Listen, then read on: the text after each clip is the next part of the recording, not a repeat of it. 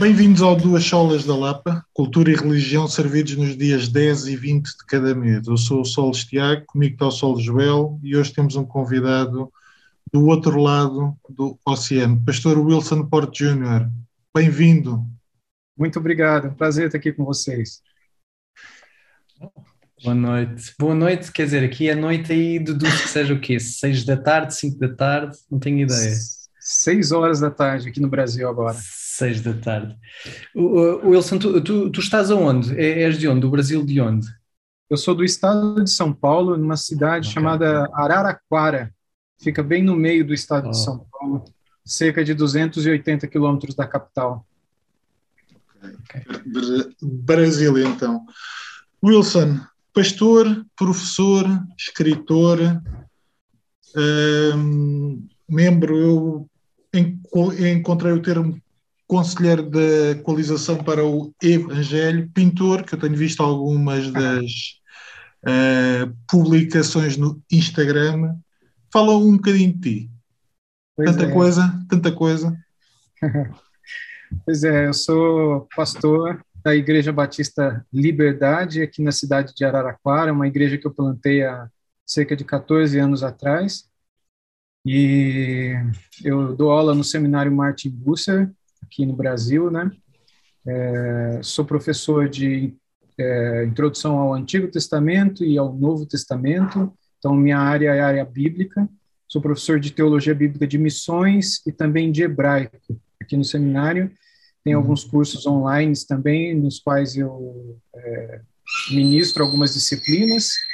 É, eu dou aula em alguns outros seminários aqui no Brasil, como professor visitante, como professor externo, né, de outras disciplinas.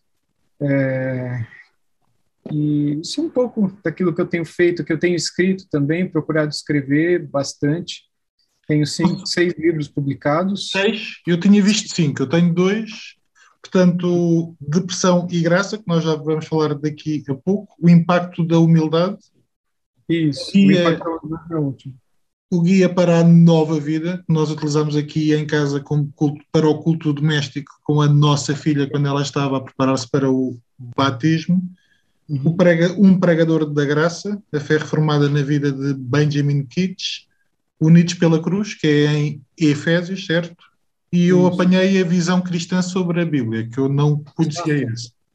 Qual é que falta? Não são esses, são seis. São cinco?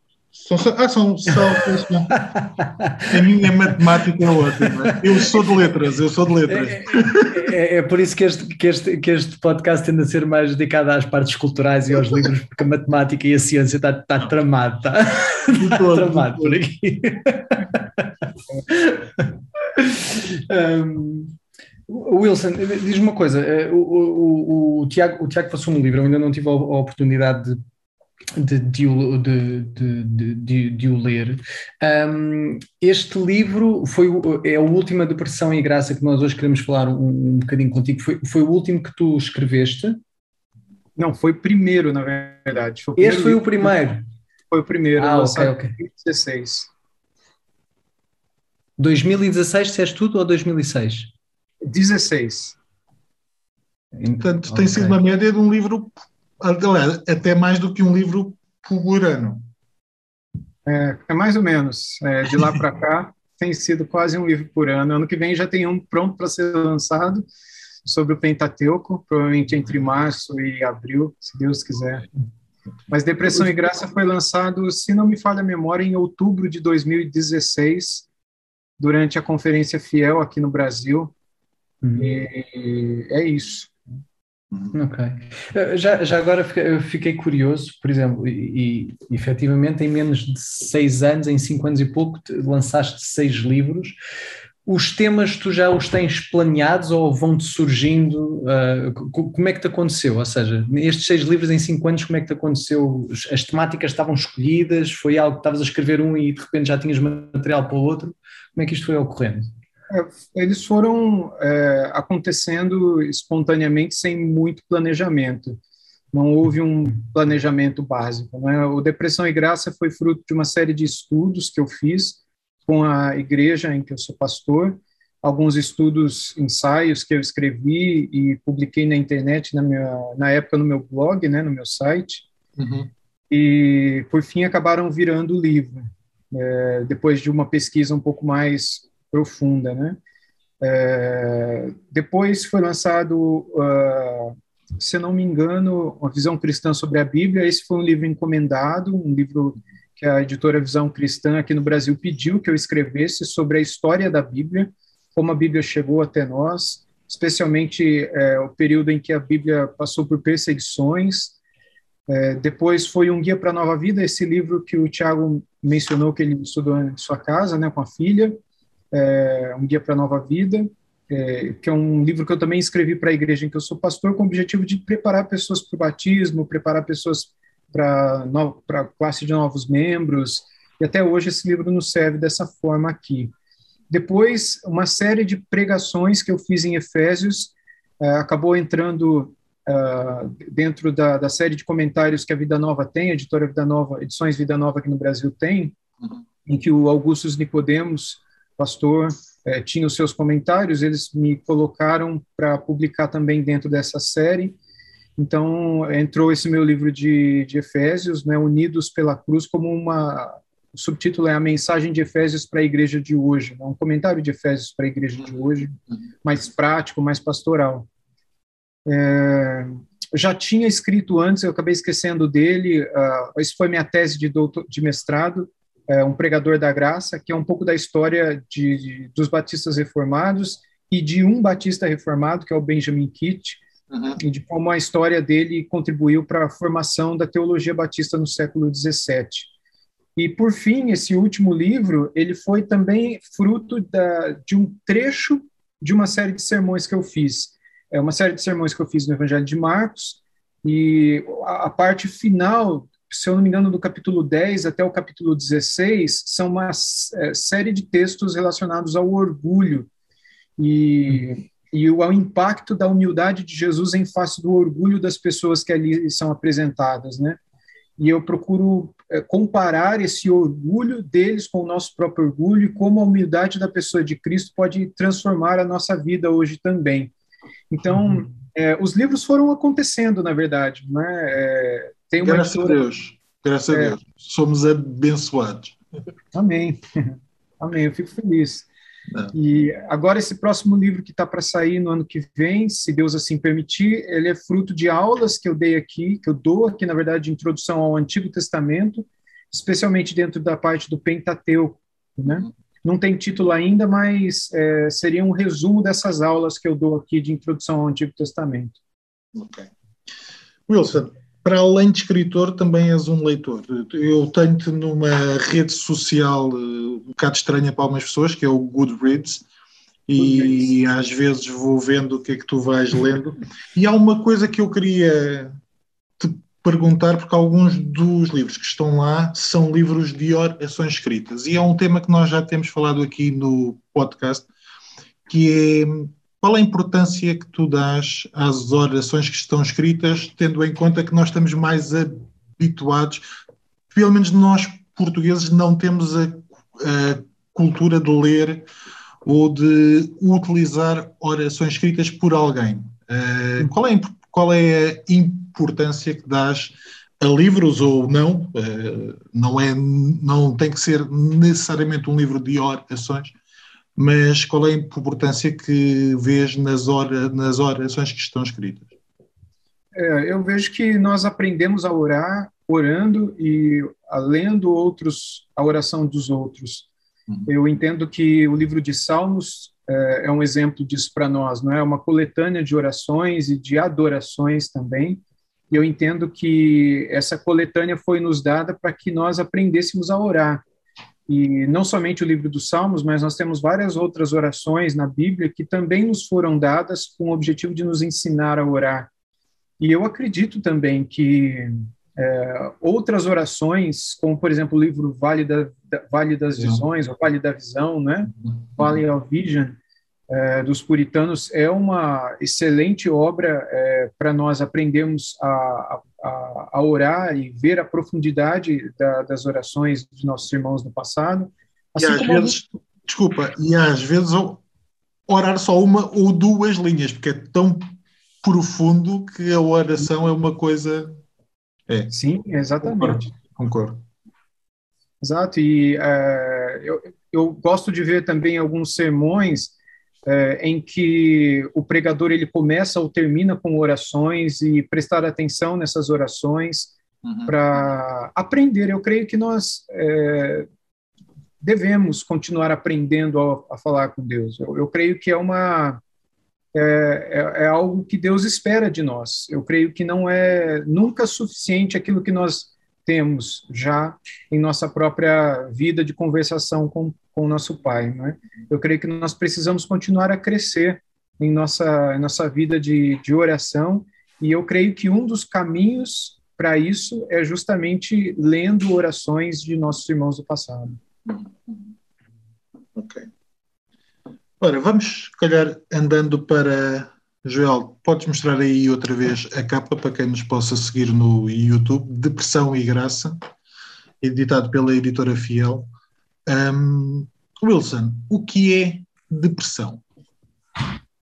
Puxa, eu costumo definir. Dá para estarmos a falar durante muito tempo, mas de uma forma assim. É. Eu creio que depressão é uma doença para falar de uma maneira bastante simples e direta, é uma doença. É, a palavra moderna, depressão, ela foi tirada do contexto da, da, da topografia. Eu não sei se em Portugal é comum uhum. essa expressão uhum. também, quando nós estamos numa estrada a dirigir, e nós temos uma placa na frente, um sinal na frente dizendo, uhum. cuidado, depressão à frente. A gente sabe que vai ter um, um declive à frente, uma alteração no terreno à frente. Então, a depressão seria uma alteração no terreno. Quando, então, no início do século XX, alguns cientistas da área médica é, utilizaram essa palavra para descrever a alteração na alma humana ou alteração no comportamento humano, eles quiseram demonstrar que há uma enfermidade, não é? E que muitas vezes é percebida pela alteração do apetite, ou pela alteração do sono, ou pela alteração do ânimo, ou pela alteração na percepção da realidade. Então, é, várias alterações que podem acontecer e que é, demonstram que aquela pessoa ela está enferma, a mente dela está enferma e carece de auxílio.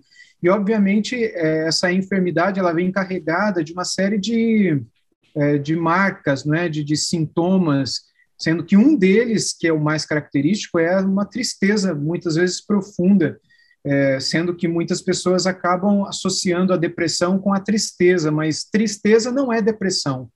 É, eu digo isso porque normalmente a pessoa, quando está triste, é, normalmente é, é, alguém chega e diz: ah, essa pessoa está tá, tá, tá em depressão, né? Tá, tá muito triste, talvez esteja em depressão. E às vezes não, às vezes ela só está triste mesmo. Triste, nem toda tristeza é depressão, né? Mas toda depressão leva a uma tristeza. Mas nem uhum. toda tristeza leva a uma depressão, né? A mesma coisa com relação ao luto, quando nós perdemos alguém e estamos enlutados, né? isso não significa que nós estamos em depressão também. É, nós podemos até entrar em depressão, dependendo da situação em que nós perdemos um ente querido, mas o fato é que é, a, a, depressão ela deve ser sempre encarada como uma enfermidade, a fim de que profissionais possam é, estar presentes e atender a pessoa com medicações e com orientações que possam auxiliar essa pessoa a sair dessa situação. Esse é um dos pontos que eu acho interessantes no livro, e é um livro, para quem ainda não leu, é, que vai fundo na palavra, mas é um livro que começa com esse aviso, ou seja, quem está em depressão provavelmente terá que ser tratado medicamente. Ou seja, hum, há um esforço teu para nos levar à palavra, mas não há um esforço para nos, de, de, para nos convencer que o apoio médico não é importante, bem pelo contrário. Exato. Exatamente. Eu creio que a palavra é muito importante porque quando mexe com o nosso corpo, mexe com a nossa mente, mexe com o nosso coração, né? Quando nós estamos fisicamente alterados, é, psicossomaticamente nós acabamos é, sendo afetados. Então, é, o nosso espírito se abala e é importante que nós tenhamos um pastor, um conselheiro, um amigo, um irmão é, em Cristo que nos aconselhe, que nos dê suporte. Portanto, a palavra tem o seu lugar, ela é necessária, mais do que necessária, mas nós não podemos é, é esquecer, é, obliterar a presença de um médico, de um profissional da área médica que venha trazer auxílio para aquela alteração física, muitas vezes pode ser uma alteração hormonal, é muito comum isso em mulheres, né? É, ou pode ser uma alguma disfunção neuroquímica cerebral, e isso pode ser tratado com medicações e com, enfim, um tratamento. Uhum. Eu gostava de pegar nisso, também vou querer voltar ao início, até para porque fiquei curioso como é que tu disseste que começou numa série de pregações, mas eh, já, já lá vou a isso, queria, queria agora pegar no que tu estavas a dizer.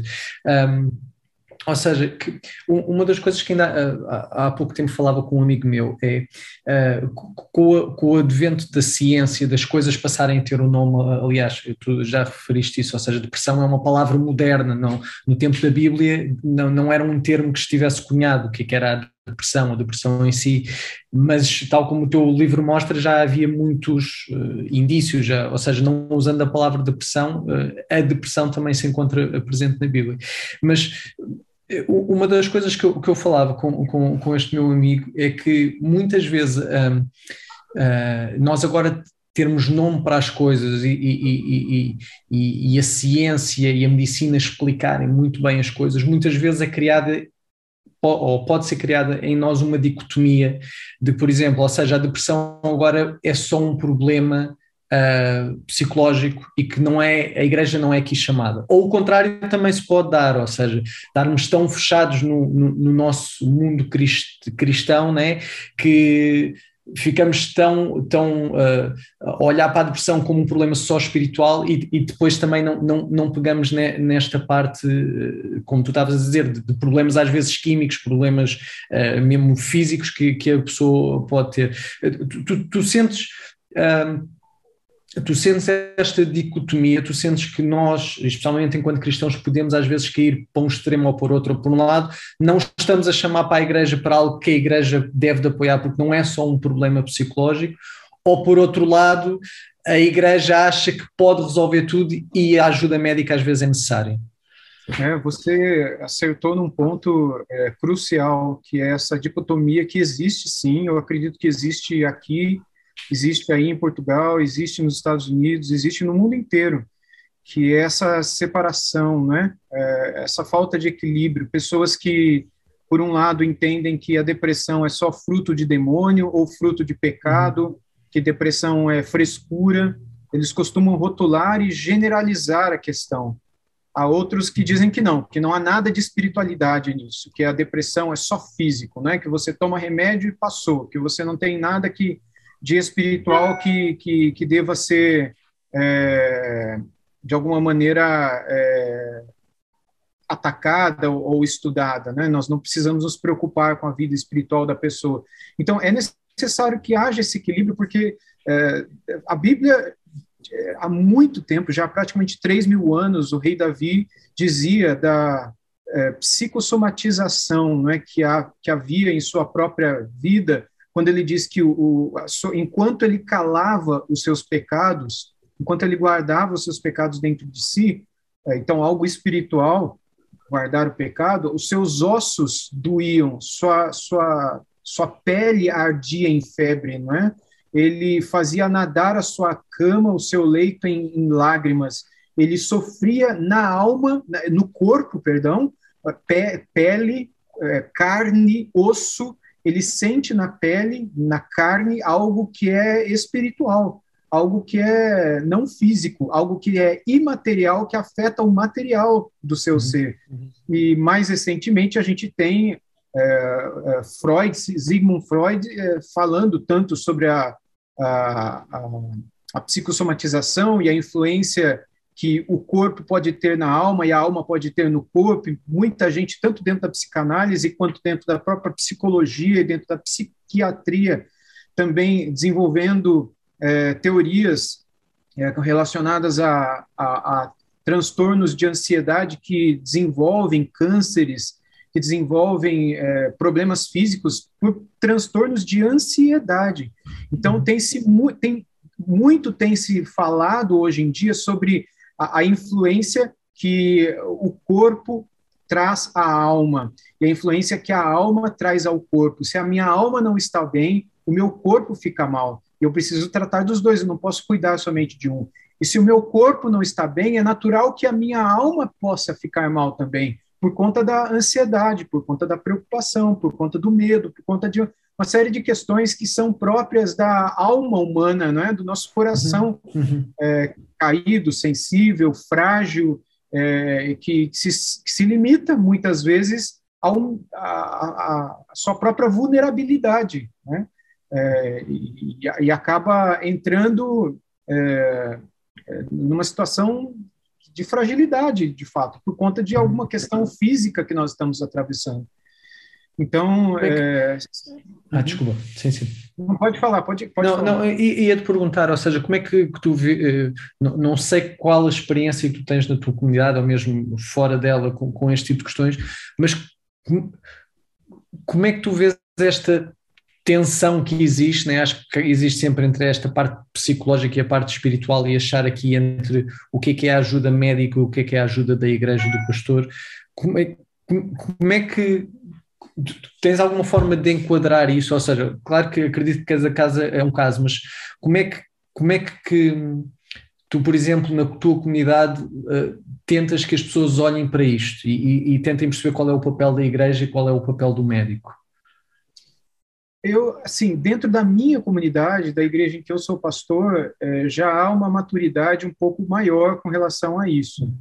Mas eu, eu prego muito sobre isso em vários lugares aqui no Brasil, eu já estive a pregar, inclusive, em Portugal, sobre esse tema também, sobre esse assunto em, em Lisboa, em alguns lugares mais norte de Portugal também. E por ocasião do lançamento do meu livro, se eu não me engano, em 2017 ou 2018 eu estive aí. Uhum. E o que, eu, o que eu percebo é que há uma, uma, uma ainda há uma dificuldade nas pessoas de perceberem a, a correlação que há a importância que há do diálogo entre a medicina e, a, e, a, e o aconselhamento bíblico. Deixa ainda, há, ainda há uma dificuldade. Wilson, de, deixa-me só colocar aí uma questão. Tu ainda sentes, e eu sei que isto era verdade em Portugal há 10, 15 anos atrás, que dentro da igreja se pensa um bocadinho que crente não sofre depressão que é encarado quase como uma, alguém que tenha de, uh, depressão, é visto se calhar um, um pouco de lado. Sim, ainda hoje, eu, eu, como eu estava dizendo, né, eu acredito sim que há muita gente que ainda hoje acredita que crente não tem depressão, porque depressão seria fruto de pecado, né? Uhum. É, o cristão é alguém que vive sempre feliz, o cristão é alguém que não atravessa problemas, o cristão é alguém que não tem lutas na vida. Esse tipo de pensamento ele existe por conta de uma falsa teologia, de uma de uma falsa pregação, é, pela falta da própria Bíblia, da própria próprio Evangelho na vida das pessoas, porque o Senhor Jesus disse que no mundo nós teríamos aflições, mas que Ele venceu o mundo, Ele nos daria a paz dele para nós atravessarmos essas aflições. No Salmo 23, Davi escreveu né, que, ainda que eu vier a andar pelo vale da sombra da morte, eu não tenho que temer, porque tu estás comigo. Tua vara e teu cajado me consolam. Ou seja, eu tenho, o Senhor é o meu pastor, nada vai me faltar, o Senhor me põe para descansar em pastos verdejantes, me guia mansamente a águas de refrigério, refrigera a minha alma, mas mesmo com tanto refrigério, mesmo com o bom pastor junto de mim, ainda assim eu posso vir a atravessar o vale da sombra da morte. Eu não estou livre do vale. E vale ali é literalmente a depressão, porque é a alteração no percurso, é a alteração do caminho. Eu estou no caminho e de repente tem um vale na minha frente, de repente tem uma depressão na minha frente. O que, que ele promete no Salmo? Que a presença dele me trará consolo e conforto. A vara e o bordão me confortarão, me consolarão durante esse tempo todo, né? Então, infelizmente, ainda a gente tem gente dentro das igrejas que pensam dessa forma. Eu creio que só a pregação da palavra de Deus pode ajudar porque essas pessoas, infelizmente, atrapalham quem tem depressão, quem entra em depressão, na luta delas. Porque muitas uhum. vezes as pessoas não vão ao médico, elas não vão tomar os remédios, porque elas pensarão consigo mesmas: bom, se, se é, ir ao médico é um erro, se tomar o remédio é, fa é falta de fé, então eu vou vencer sozinha, eu vou lutar sozinho, eu não vou tomar o remédio, eu não vou mais nesse médico. É, porque o psiquiatra não é para mim, é para outras pessoas que estão doentes. E pode acontecer da depressão nessa, nessa pessoa se agravar ainda mais. Porque depressão é uma doença e ela, como qualquer outra doença, ela pode piorar. E pode causar alucinações, surtos psicóticos, fazendo com que a pessoa chegue a ponto de tirar a vida de alguém ou tirar a própria vida, como tem acontecido demais mais de 90% do, dos casos de pessoas que se suicidam se suicidam em decorrência de depressão. Segundo uma pesquisa no livro é, O Demônio do Meio-Dia, do Andrew Solomon, que é um dos, um dos melhores livros sobre depressão que nós temos publicados é, em, em, língua portuguesa. É, é, um, é um dado gigantesco. Né? Nós temos um irmão nosso na fé, o David Murray, que escreveu um livro é, O Cristão Tem Depressão, e ele coloca um outro dado ali dizendo que das mortes violentas que têm acontecido nos Estados Unidos, cerca de 49% destas são decorrentes de depressão. Morte violenta é, é, luta, guerra, assassinato e tal, uhum. né? E ele coloca depressão por conta do suicídio, porque a depressão ela pode levar a uma morte violenta, no caso suicídio. Ele coloca é, a, a, mortes em guerra como 30 e poucos por cento, e assassinatos, né, em caso de é, é latrocínio, coisa de 19%, 18%, e, e depressão, 49%. Então, é algo muito sério, não pode ser visto apenas como uma frescura. Não sei se frescura é a palavra frescura para vocês em Portugal é a mesma aqui para a gente. Uma bobeira. Não é bem a mesma, mas conhecemos a expressão, sim. Então, é, a pessoa está. É, como é que vocês diriam? A pessoa ela está. É, frescura é. Agora também não está a ver, mas sim. É. Mas dá para entender. Sim, sim. Sim, dá, dá, dá. É, é, Não é despreocupação, é mais do que despreocupação, é, é frescura, é... Eu não estou nem quer aí. saber, é um... não estou nem aí, é isso, é isso. É. Mas, Wilson, uma das coisas, até quem está a ouvir até agora já o entendeu, mas uma das coisas que eu acho importantes no livro é que para falar de depressão, usando outros autores, usando dados científicos, vais à palavra. Um, e nós, nós, eu acho que nós cristãos corremos o cristãos de sola escritura corremos o risco de ter a sola escritura como refrão, mas, mas nem sempre a praticarmos. E na forma como escreves o livro, de, uh, demonstras como é que podemos ir mais fundo na palavra e depender da palavra. De que forma é que é importante nós e já, já falámos da distinção entre o cuidado médico e o cuidado pastoral ou comunitário, mas de que forma é que é importante irmos sempre à palavra?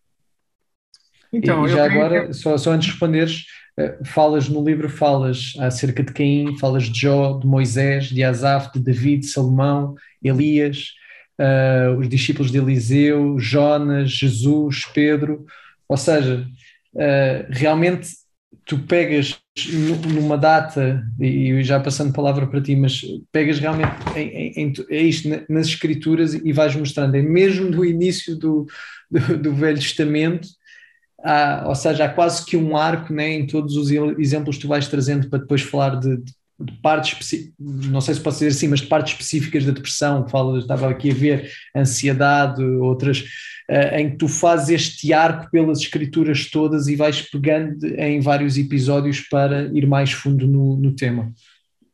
É, exato, exatamente isso. O objetivo é esse. Eu entendo que é, o solo a escritura é importante é, no aconselhamento da depressão para que nós entendamos que somente Cristo pode trazer consolo e conforto para aquela pessoa que está passando por depressão. Uhum. É, o primeiro ponto é esse. O segundo ponto é, eu creio que o solo escritura é importante no caso de a pessoa ter entrado em depressão por conta de um pecado cometido, mesmo que agora ela já possua alterações físicas por conta desse pecado, porque um pecado pode gerar alterações físicas. A pessoa começa com, sei lá, uma ira e essa ira se torna uma úlcera, se torna um câncer, se torna, e isso é, como eu dizia há pouco, mais do que comprovadamente real no mundo em que a gente vive pela ciência.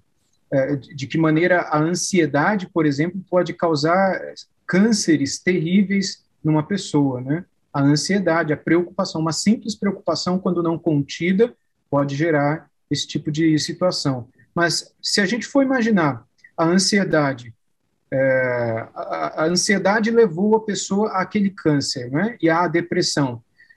é, será que eu, tratando como sola a escritura, a pessoa com, que teve problema com ansiedade, e a pessoa se arrependendo da ansiedade dela, ela automaticamente estará curada do câncer? A gente sabe que não. A consequência do pecado vai permanecer na vida dela. Aquilo que começou espiritualmente e que terminou fisicamente vai precisar continuar de um tratamento vai precisar continuar é, com o tratamento físico. Portanto, eu creio que é o sola escritura e não o nuda escritura. Uh, o nuda escritura seria a, a, a Bíblia e excluir-se-ia tudo o mais.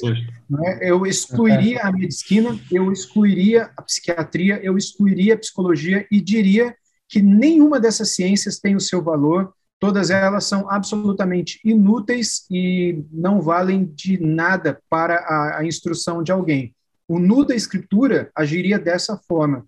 Já o solo escritura não. Ela entende que é, a visão do solo escritura compreende de que a Bíblia é suficiente para aquilo que ela é suficiente. Ela não é suficiente, por exemplo, para é, o tratamento de um câncer decorrente de uma ansiedade, mas ela é suficiente para tratar a ansiedade. Então, eu a utilizarei dentro daquilo que ela é, é suficiente para realizar a transformação. Por isso, ela tem o seu papel e, e precisa estar presente todas as vezes que alguém é, estiver enfrentando depressão. Né? Diz-me uma coisa, voltando um bocadinho atrás, que eu achava que o Joel ia fazer a, a pergunta que ele ameaçou, que eu achei que ele, que ele estava a ameaçar fazer, mas que não fez. Porquê que decides fazer uma série sobre depressão? Por que que eu quis fazer? Sim, porque é... à partida será um tema, obviamente conhece a tua comunidade como ninguém, mas à partida será um tema em que a maior parte dos pastores, se calhar, até terá alguma dificuldade em fazer uma série muito grande uh, e terá algum temor, até por causa das questões que nós já falámos. Qual foi a razão? Tem a ver com uma noção de que precisamos de mais ensino? Tem a ver com uma visão de que a Igreja passa por dificuldades e nós temos que as atacar? A razão, é, no começo, foi é, eu ter passado por depressão é, no ano de 2007, 2007, né? Eu passei por um período curto de depressão e fui tratado e rapidamente saí da depressão, graças a Deus. Mas naquele momento, quando eu, foi o período em que eu começava a plantar a igreja aqui é, em Araraquara, e eu aconselhei várias pessoas também atravessando depressão. Uhum. E isso me deixou curioso saber o que a Bíblia diz a respeito desse assunto. Eu havia tido no seminário algumas aulas sobre sobre depressão, né? Algo muito simples, algo muito curto, mas que é, deram um start para mim. Então, apresentando é, des, é, desvios no comportamento de Jonas por conta da sua ira pecaminosa. Eu tive uma aula sobre isso no seminário, lá em 2002, 2003. Eu peguei essa aula e falei, deixa eu desenvolver isso daqui, é, o, entender o que está acontecendo com Jonas, né? Uhum. É, de que maneira o coração dele ficou quando a ira dele se aflorou diante do arrependimento de Nínive e ver a tristeza e como aquilo angustiou e como aquilo deprimiu a ponto de ele pedir a morte da, né, da parte de Deus, a mesma coisa é, Moisés, a mesma coisa é, Asaf e, a, e tantos outros na palavra de Deus, né? Como eu coloco no livro. Então, é, começou aqui na comunidade de uma experiência que eu mesmo vivi e depois do aconselhamento para outras pessoas vivendo isso. Aí eu, eu entendi de colocar, de escrever alguns estudos pequenos, é, pastorais de domingo, para colocar no boletim da igreja sobre depressão. Então, tudo nasceu com essas pastorais. Então, eu, inclusive, os títulos das pastorais foram os títulos dos capítulos, eh, inclusive, que estão no livro, foram os mesmos títulos. É, e aí, sei lá, eu acho que foi lá por cerca de 2011, 2012, foi quando eu escrevi essas pastorais, e, e essas pastorais foram coletadas depois e foram publicadas no, no, meu site. E um amigo muito querido aqui no Brasil viu esse material, é, sugeriu que esse material fosse publicado, né? Vocês devem conhecer o Franklin Ferreira, pastor Franklin Ferreira. E, e, e aí então começou essa, essa conversa com, com o Thiago Santos, que é da editora Fiel aqui no Brasil, e eu continuei a escrever mais sobre o assunto, pesquisando mais é, é, personagens, pesquisando também a, a, parte mais técnica, a parte mais clínica, que é a, a parte inicial do meu livro, que eu não tinha é, escrito para a igreja a respeito daquilo. E foi assim que o livro foi surgindo, Tiago. Foi mais ou menos dessa maneira que as coisas é, foram acontecendo. Mudou alguma coisa para ti na perspectiva? Ou seja, e agora talvez em dois momentos, ou, ou seja, um, como estavas a dizer, passaste por um período de pressão, depois de teres passado, alguma coisa mudou para ti na forma como entendias o que era a depressão e depois também num segundo momento, depois quando, quando, um, quando sistematizaste mais depois para as pregações este tema, nessa altura também sentes que o teu entendimento voltou a mudar em alguma coisa em relação a isto da, da, da depressão? Ou sentes que não houve assim não, grande... Sim. Não, sim, houve sim. Eu, eu creio que eu era um desses cristãos medianos que não compreendiam o assunto e que achavam que talvez fosse falta de fé ou falta de uma de uma sei lá espiritualidade maior, né? Uhum. Até que é, eu tive problemas físicos mesmo por conta da depressão, né? Algo que eu tive problemas com labirintite muito fortes, né? E que foram desencadeadas por conta de uma, de uma depressão, né? segundo os médicos que me atenderam aqui.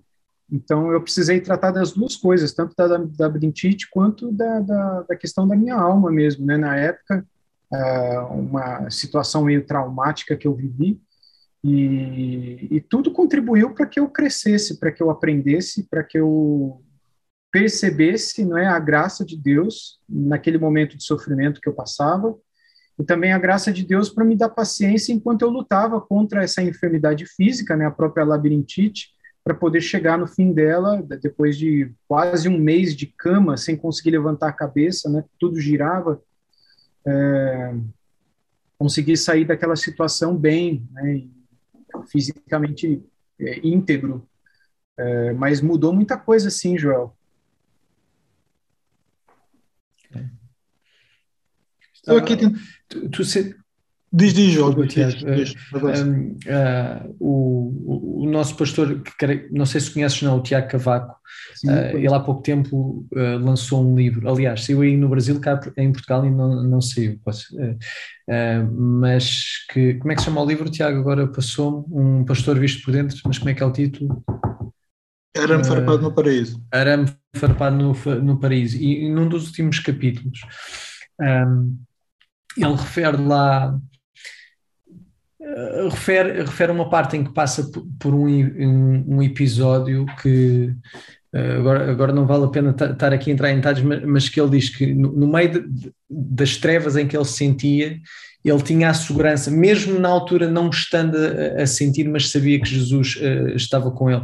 Tu, tu, tu, tu sentes que ao, a passar por esta caminhada e tu estavas a dizer isso, ou, ou seja, tu, tu, sentiste quase eh, aquela coisa do Deus meu porque me abandonaste ou, ou sentiste sempre Uh, sentiste, ou seja, sentiste mesmo essa depressão, esse também esse, essa separação de Deus ou. Uhum. Eu entendo, então, é, há momentos e momentos na depressão, né? É, há momentos em que a gente se sente é, literalmente abandonado e eu creio que é uma alteração na nossa percepção da realidade, obviamente, né? Deus não nos abandonou, mas o nosso coração se sente assim. Nós nos sentimos frágeis e embora nós não estamos frágeis, mas é como se nós estivéssemos vestindo uma roupa de madeira e que nos impossibilitasse de andar, de sair do sofá e fazer qualquer coisa, né? Uhum. Então, a impressão que a gente tem é, é terrível, não é? E o peso que a gente carrega é terrível.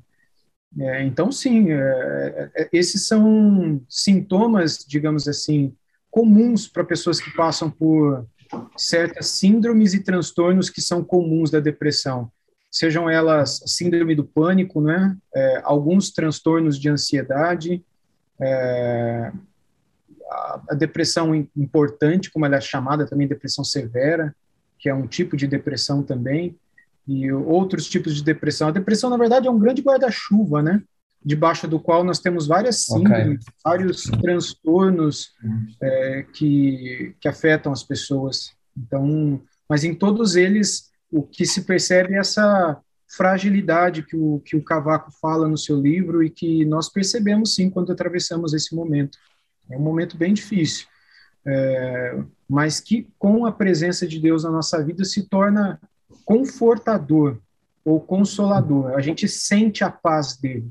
Embora a aflição está ali, a gente sente a paz dele para ajudar a gente a atravessar. É, às vezes de uma maneira mais presente, essa paz, às vezes de uma maneira mais distante. E daí a importância de nós termos um irmão do lado, a, a comunidade por perto, a presença da igreja, a presença da família, a, a compreensão de pessoas ao nosso redor, é, daquilo que nós estamos vivendo e nos ajudando é, a lembrar de tomar o remédio, nos animando a irmos para o médico, orando com a gente, se possível, necessário for, e até lendo a Bíblia conosco, né? Uhum. Nos incentivando a ir à igreja, passando na nossa casa para nos buscar, para nos levar à comunidade, se a pessoa perceber que se não for dessa maneira, a pessoa não vai para a igreja. Então, tem uma série de coisas que a, a comunhão dos santos pode ajudar nessa hora, para que esse momento de vale, esse momento de solidão, é, se torne menos escuro, não é menos sombrio para a gente. Sim, é, acredito que seja por isso que o livro não se chama só Depressão, né? É, de, é depressão e graça, né? né? E, e, e, acho que é, ou seja, em todos os, como eu disse, ainda não tive tempo de, ler todo, mas há, sempre esse, essa parte de começar em cada um, quando, seja quando falas de Jones, etc., mas acaba sempre na graça, né? E, e como um, e essa caminhada. Exato. Nós temos estado a estudar o Credo dos Apóstolos na escola dominical e estamos agora no artigo do, sobre o Espírito Santo. e tu referiste a questão de Deus ser consolador, especificamente através do Espírito Santo, e da comunhão dos santos, que é algo que só acontece através do Espírito Santo, e também é por aí que o livro, eu não diria termina, mas que foca na parte, eh, na parte final, fala eh, acerca da obra do Espírito Santo em nós e do sossego que podemos ter por Deus estar co connosco. De qualquer forma, também já falaste um bocadinho de algo que eu acho que é importante e que eu acho que o livro também realça, que tem a ver com o apoio comunitário, ou seja, da família, mas também da igreja. De que forma é que nós, enquanto crentes, e acreditando que a igreja é uma comunidade do Espírito Santo, acreditando que a igreja é algo criado por Deus, nos temos divorciado desse apoio comunitário que é uma ação do Espírito Santo. Ou seja, a comunhão dos santos é bem mais do que estarmos só a falar daquilo que a gente gosta ou de estarmos juntos à volta de um churrasco.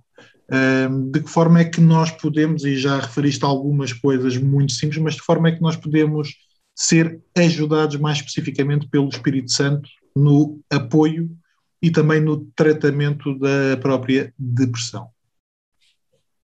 É, tem um capítulo no meu livro que eu falo sobre Elias, a depressão na vida de Elias, uhum. e eu procuro mostrar é, a, a, trajetória que ele viveu quando a rainha Jezabel prometeu que iria assassiná-lo. Né? Ele havia acabado de vencer os profetas de Baal, os profetas da deusa Azerá, do poste-ídolo, ele havia uh, enfrentado Jezabel e Acabe por três vezes, pelo menos, lá no palácio, sem uhum. temer a eles. Ele não tinha medo de Jezabel, ele não tinha medo de Acabe, ele tinha ido pelo menos três vezes no palácio enfrentá-los face a face, mesmo ciente de que a Jezabel tinha matado um monte de profeta. Ele foi lá, sabendo que ela era assassina de profetas, ele não teve medo dela. E, enfim, é, algo acontece que quando aquele rapaz chega para ele e diz para ele, portanto, que ela o mataria em 24 horas. Alguma coisa aconteceu na mente dele que a gente não sabe, que ele foge, vai para o sul, né, para Berseba, ele sai lá do norte, do Monte Carmelo, do norte de Israel, ele vai para outro país, né? Porque nessa época Israel era o reino do norte, o reino do sul, né? Ele vai para o reino do sul, para a região de Berseba, deixa lá o seu moço como Primeira Reis 18 diz, né, que era uma espécie de auxiliar, ajudante, vai para o deserto de Berseba por cerca de mais 40 quilômetros, diz a Bíblia, né, caminho de um dia, o texto diz, e deita debaixo de um zimbro, que é uma árvore espinhosa que tem no deserto, dois, três metros de altura, poucas árvores como ela têm sombra para poder deitar e dormir, ter o seu tempo aí. Lá ele dormiu. E quando Deus mandou o seu anjo, ele pedia para morrer, ele dizia: "Me mata porque eu não sou melhor do que os meus pais", né? E o anjo, tá bom, Elias, né? Come aqui, deu pão para ele, deu água para ele, pôs ele para dormir mais uma vez. Aí depois ele acordou, pôs ele para comer de novo, beber de novo, para dormir de novo.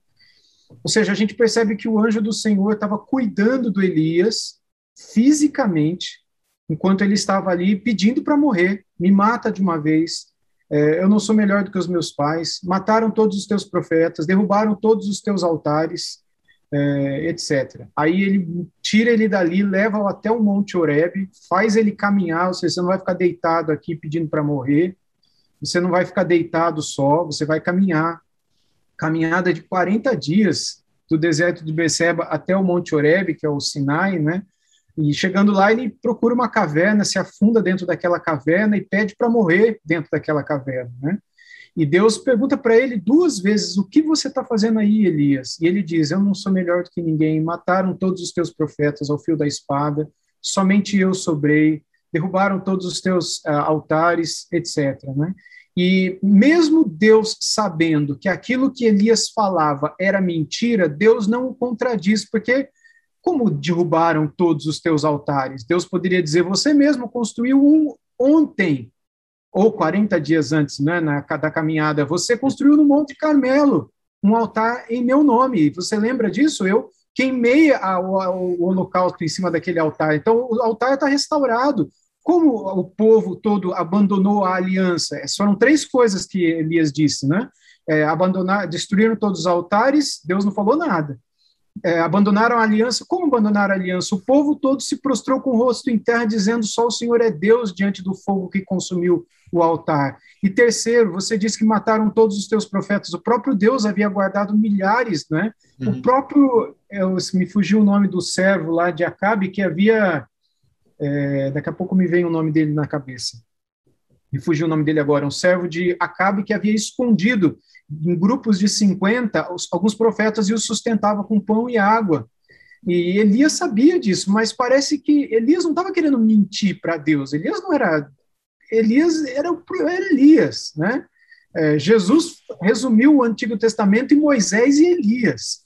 Então a gente não está falando de qualquer pessoa aqui, mas alguma coisa aconteceu com ele que ele ficou totalmente transtornado, totalmente alterado, e mesmo não falando coisas com coisas, Deus foi paciente com ele, Deus não contradizeu ele, não, Deus não contradisse ele, Deus é, é, por fim fez vir diante dele é, o fogo, o terremoto, a tempestade, é, e Deus não estava nem no fogo, nem no terremoto, nem na tempestade. Depois veio um vento tranquilo e suave, e do meio desse vento tranquilo e suave, Deus falou com Elias, né, e mandou ele voltar para caminho de Beceba, voltar para Damasco, ungir um rei lá na Síria, depois ungir outro rei em Israel, depois ungir Eliseu no lugar dele, já que ele queria morrer, né, então unge um outro profeta no teu lugar, né? Mas fica tranquilo que nem morrer você não vai, né? Vocês lembram que Eliseu nem morrer não morreu, coitado. Então ele que tanto pediu para nem morrer, Deus não deixou ele morrer, né?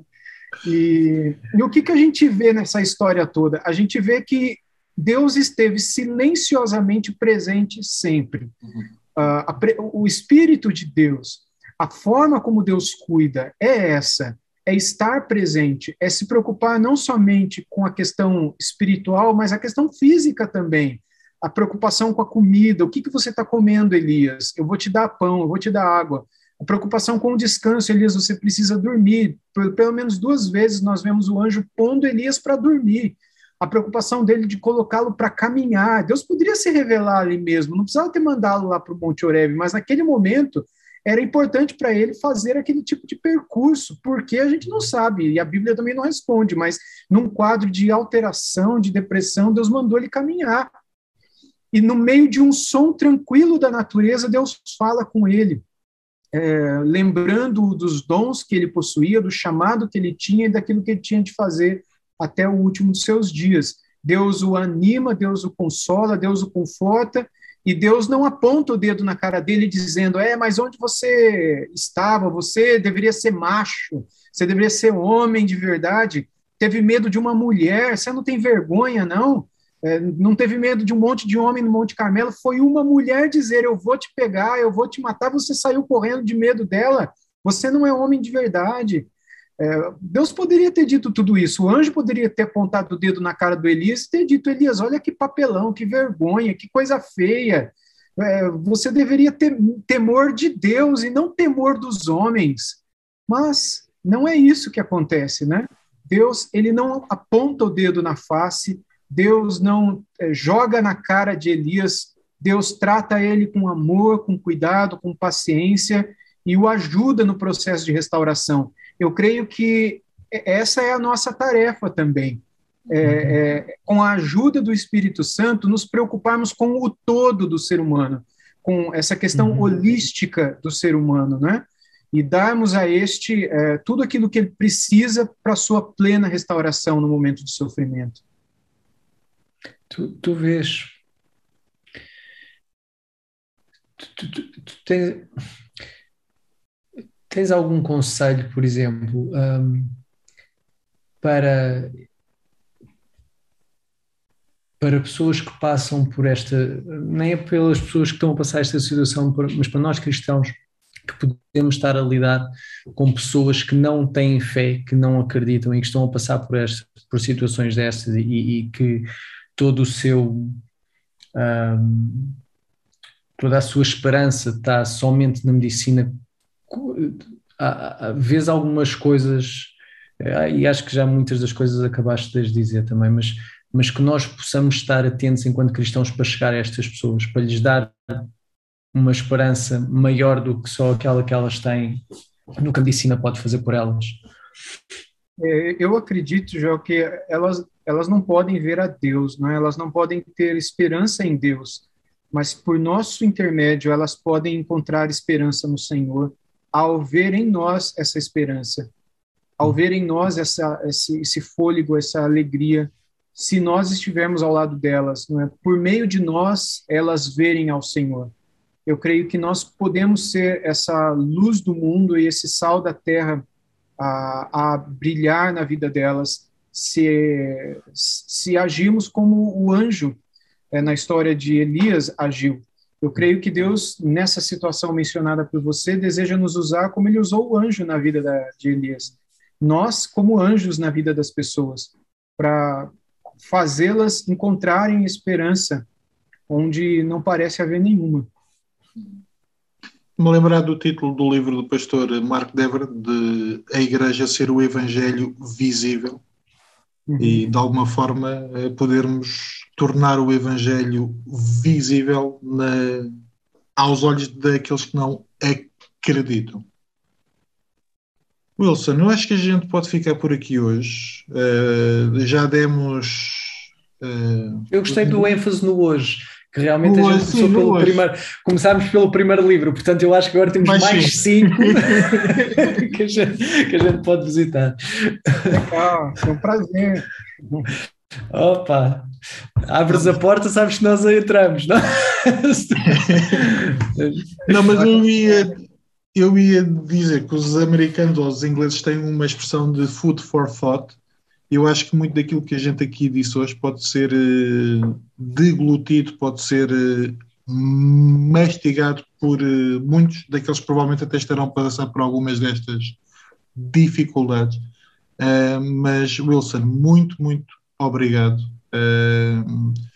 Eu sorri muito agora é. quando tu estiveste a falar da vida de Elias, foi bênção, foi ânimo, foi bálsamo. Um, e eu acho que isso também é muito importante e é visível. Eu há bocado também queria dizê-lo e acho que de alguma forma o consegui di, di, uh, dizer, mas o facto de irmos à palavra, à palavra, sermos alimentados por ela e ela se tornar real para, para, para nós. Uh, não é só os nossos olhos estarem a passar por letras, uh, e de, de, estarmos a entender aquilo que estamos a ler, mas também de alguma forma perceber que o Espírito Santo está a agir em nós através dos princípios da palavra e que ele a pode fazer real para, para, para nós. Eu, eu acho que tu fizeste isso hoje e nós estamos gratos. Uh, obrigado pela tua participação, Wilson. Ok, foi um prazer. Eu que agradeço vocês, Tiago, Joel, pelo convite. Para mim é uma honra. Quando tá. vocês quiserem, a porta está aberta. Tá bom? Maravilha.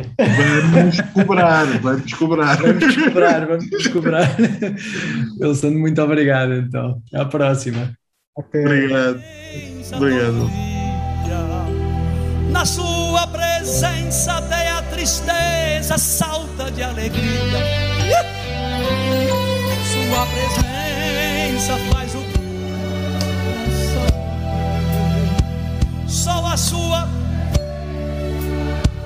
faz o crente vencer e o pavio